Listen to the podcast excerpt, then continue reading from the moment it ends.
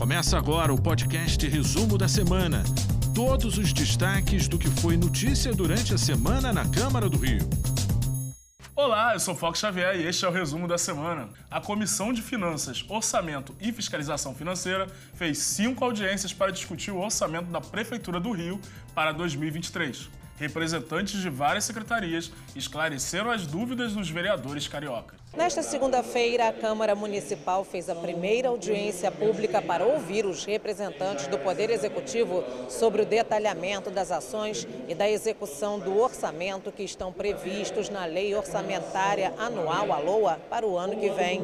Desta vez, os integrantes da Comissão de Finanças e Orçamento da Casa Legislativa ouviram a apresentação da Secretaria de Conservação e da Companhia Pública de Limpeza Urbana, Conlurb. Para 2020, 2023, a secretária de Conservação destacou que o orçamento será de 700 milhões de reais. Eu usaria o verbo cuidar para o ano de 2023, cuidar dos moradores, cuidar dos espaços públicos, cuidar da cidade. No segundo dia de audiências públicas sobre a discussão do projeto de lei 1513 de 2022, que estima a receita e fixa a despesa do município para o exercício financeiro do ano que vem, a Comissão Permanente de Finanças, Orçamento e Fiscalização Financeira da Câmara de Vereadores recebeu os representantes da Secretaria Municipal de Educação. A pasta tem a maior verba estimada pelo Poder Executivo, 8 bilhões e 800 milhões de reais. A Comissão de Educação tem andado às escolas, tem visto a problemática de falta de professores. Eu quero entender direito como é que está sendo aplicado os recursos do Fundeb, a ampliação dos recursos do Fundeb. Com o segundo maior recurso previsto para o ano que vem, a Secretaria Municipal de Saúde, que vai receber 6 bilhões e 900 milhões de reais da Prefeitura, apresentou as pretensões de gastos para os vereadores da Comissão Permanente de Finanças, Orçamento e Fiscalização Financeira nesta quarta-feira.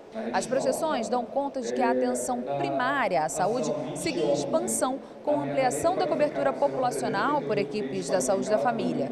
O objetivo é alcançar, até o final de 2023, 62% dos cariocas. O orçamento proposto pela Prefeitura para a saúde 2023 é 7% menor do que o do ano passado, sem contar a inflação. Nós temos algumas dificuldades para vencer ano que vem. A gente acredita que com esse orçamento é possível a gente avançar no que tem que avançar, que é a redução da fila do CISREG, a ampliação de ação primária.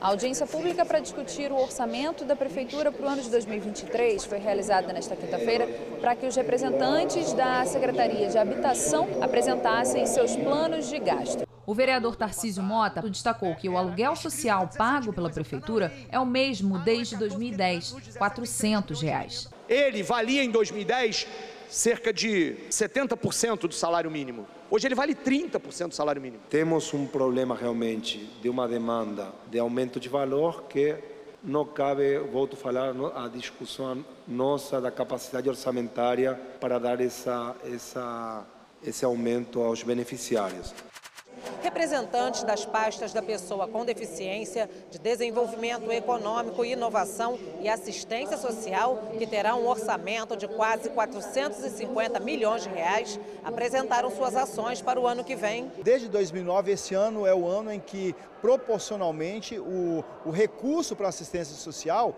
previsto para 2023 é o menor. É preciso aumentar o recurso para os pobres, porque quando nós fazemos isso, você é, aumenta também a possibilidade de desenvolvimento econômico da nossa cidade. Na sessão plenária de terça-feira, o Parlamento Carioca aprovou em segunda discussão um projeto que trata da equiparação do programa Minha Casa Minha Vida a conjuntos habitacionais. A sessão foi aberta com a análise dos vereadores em regime de urgência de dois vetos do Poder Executivo a projetos de lei. Eles foram rejeitados. Em segunda discussão, foi aprovada a emenda à lei orgânica do município, antecipando a data da eleição da mesa diretora. Outro projeto aprovado tem relação com a divulgação dos relatórios de vistorias realizadas em pontes, viadutos e passarelas no município. Também foi aprovado o projeto de lei sobre a equiparação dos condomínios Minha Casa Minha Vida a conjuntos habitacionais. Dos quatro projetos analisados em primeira discussão, dois foram aprovados e outros dois adiados. Um dos que foi aprovado determina que os hospitais, clínicas e postos de saúde que compõem a rede pública municipal comuniquem formalmente ao Ministério Público casos de maus tratos contra a pessoa com deficiência. E a exposição Luz, Cor e Reflexão foi atração no saguão do Palácio Pedro Ernesto. O macaense Jailton de Jesus Machado revelou suas aptidões artísticas desde muito cedo. Começou retratando a natureza, mas com o passar do tempo, o artista acabou levando para as telas uma lembrança do passado. Cenários de filmes que fizeram parte de sua infância ganharam luz e cor pelas mãos de Jailton. Tenho por objetivo mostrar é, o real de uma maneira mais surreal. E na sessão extraordinária de quarta-feira, 31 projetos foram aprovados em primeira discussão e seis em segunda.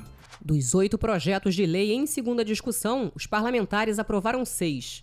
Entre eles, o de autoria da vereadora Verônica Costa, que institui o programa Empresa Amiga da Saúde da Mulher, o que prevê o sistema de banco de dados e capacitação ao emprego de pais nas escolas da rede municipal, de autoria do vereador Valdir Brazão, e o de autoria do vereador Carlo Caiado, com coautoria de outros parlamentares, que estende o prazo fixado para o parecer da comissão especial referente à tramitação da revisão do Plano Diretor de Desenvolvimento Urbano e Sustentável até 30 de novembro. Em relação aos projetos de lei em primeira discussão, 31 foram aprovados e seguem para votação em segunda. O Dia Nacional da Ubanda foi celebrado na Câmara Municipal do Rio. A iniciativa foi do vereador Atila Nunes. A solenidade é em homenagem a essa religião que não só é minha fé, mas também a fé de tantos brasileiros. É uma religião, inclusive, originalmente brasileira. Foram homenageadas com o prêmio Baobá algumas casas de Umbanda que, segundo o parlamentar, são exemplos de luta, evolução e resistência.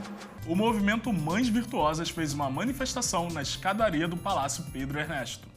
A ONG funciona como rede de apoio aos familiares de pessoas desaparecidas. O engajamento do Parlamento Carioca nessa luta das mães que aguardam a volta de seus filhos foi uma iniciativa da vereadora Tânia Bastos. Nós temos vários projetos aqui na Câmara que contemplam esse movimento. De acordo com dados do Instituto de Segurança Pública, o estado do Rio registrou o desaparecimento de 51.819 pessoas nos últimos 10 anos.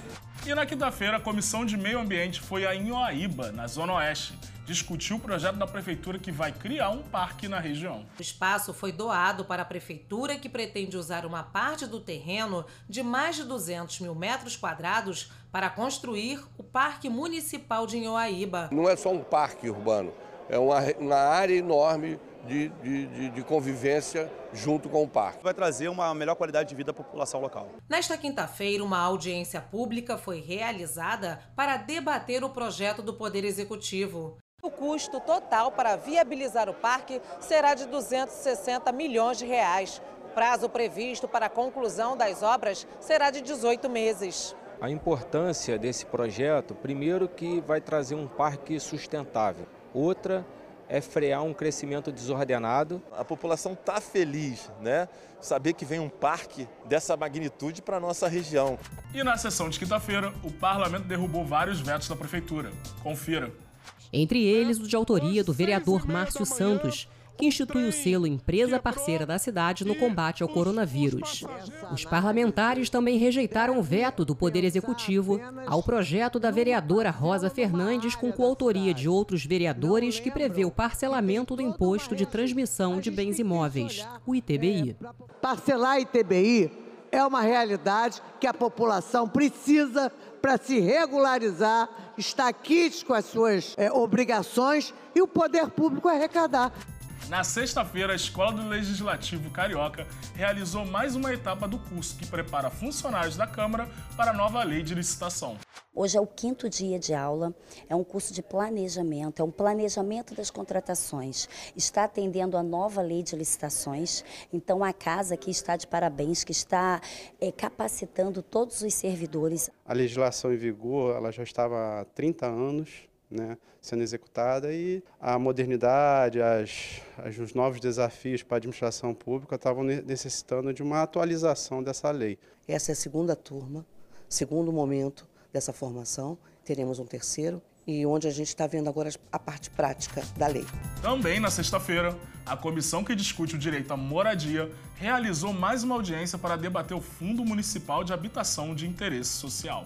O objetivo foi pressionar a prefeitura para atender algumas demandas que aparentemente não constam no orçamento de 2023 da Secretaria Municipal de Habitação. No Brasil, nós temos cerca de 7 milhões de famílias sem moradia adequada e aqui no Rio de Janeiro nós temos cerca de 300 mil famílias sem moradia. Nós precisamos nos debruçar sobre este tema para reduzir o déficit habitacional, porque o direito à moradia é o direito que abre a porta para a chegada de todos os outros direitos. Mas não existe previsão de construção de qualquer nova unidade habitacional para atender o déficit de famílias que recebem até três salários mínimos ou para que recebem auxílio habitacional temporário. Jairo é presidente das famílias do aluguel social e luta pelo aumento do valor e por moradia digna. Já é mais de 10 anos que, é, que todos, todas as famílias só recebem 400 reais. Nem na própria comunidade a gente não consegue alugar uma casa por 400 reais. Estiveram no encontro representantes da sociedade civil, da Defensoria Pública e do governo. Vão começar as audiências públicas para que a gente possa envolver a maior parte da população é, nesse trabalho. A ideia é levar as discussões para o território para que toda a população possa participar. Veja agora quem foi homenageado pela Câmara do Rio nesta semana. Marina Pereira, da Rocha Fernandes, é do Partido Mulher Brasileira e prefeita de Guapimirim já foi vereador e deputado estadual. É um privilégio muito grande né, receber essa grande honraria né, e reconhecimento por todo o trabalho né, feito na minha vida pública. Tive essa ideia de fazer essa homenagem por conta do todo o serviço prestado. Marcelo Vicente Oliveira da Silva, secretário-geral do Partido Republicanos no Estado, recebeu o conjunto de medalhas Pedro Ernesto por iniciativa do vereador Inaldo Silva. Eu fico muito feliz de ser agraciado com a medalha Pedro Ernesto, uma vez que eu tenho uma vivência nessa casa. Eu comecei a trabalhar aqui no ano de 2001. É alguém que já está há 20 anos na vida pública, já foi chefe de gabinete da vereadora Tânia Basto e merece é, tamanha homenagem. Foram entregues 46 moções de congratulações e louvor. Entre os homenageados, pastoras e pastores de igrejas evangélicas pelos serviços prestados à sociedade carioca.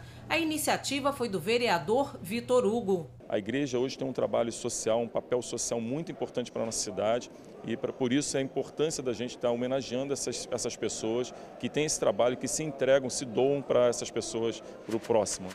A medalha Pedro Ernesto foi entregue a Carlos Augusto Quintanilha. A iniciativa é do vereador Jair da Mendes Gomes. O Carlos Augusto ele faz um trabalho maravilhoso no, no Ceasa com a distribuição de alimentos. A gente tem um programa de aquisição de alimentos que a gente ajuda 400 instituições mês, num total de 80 mil pessoas.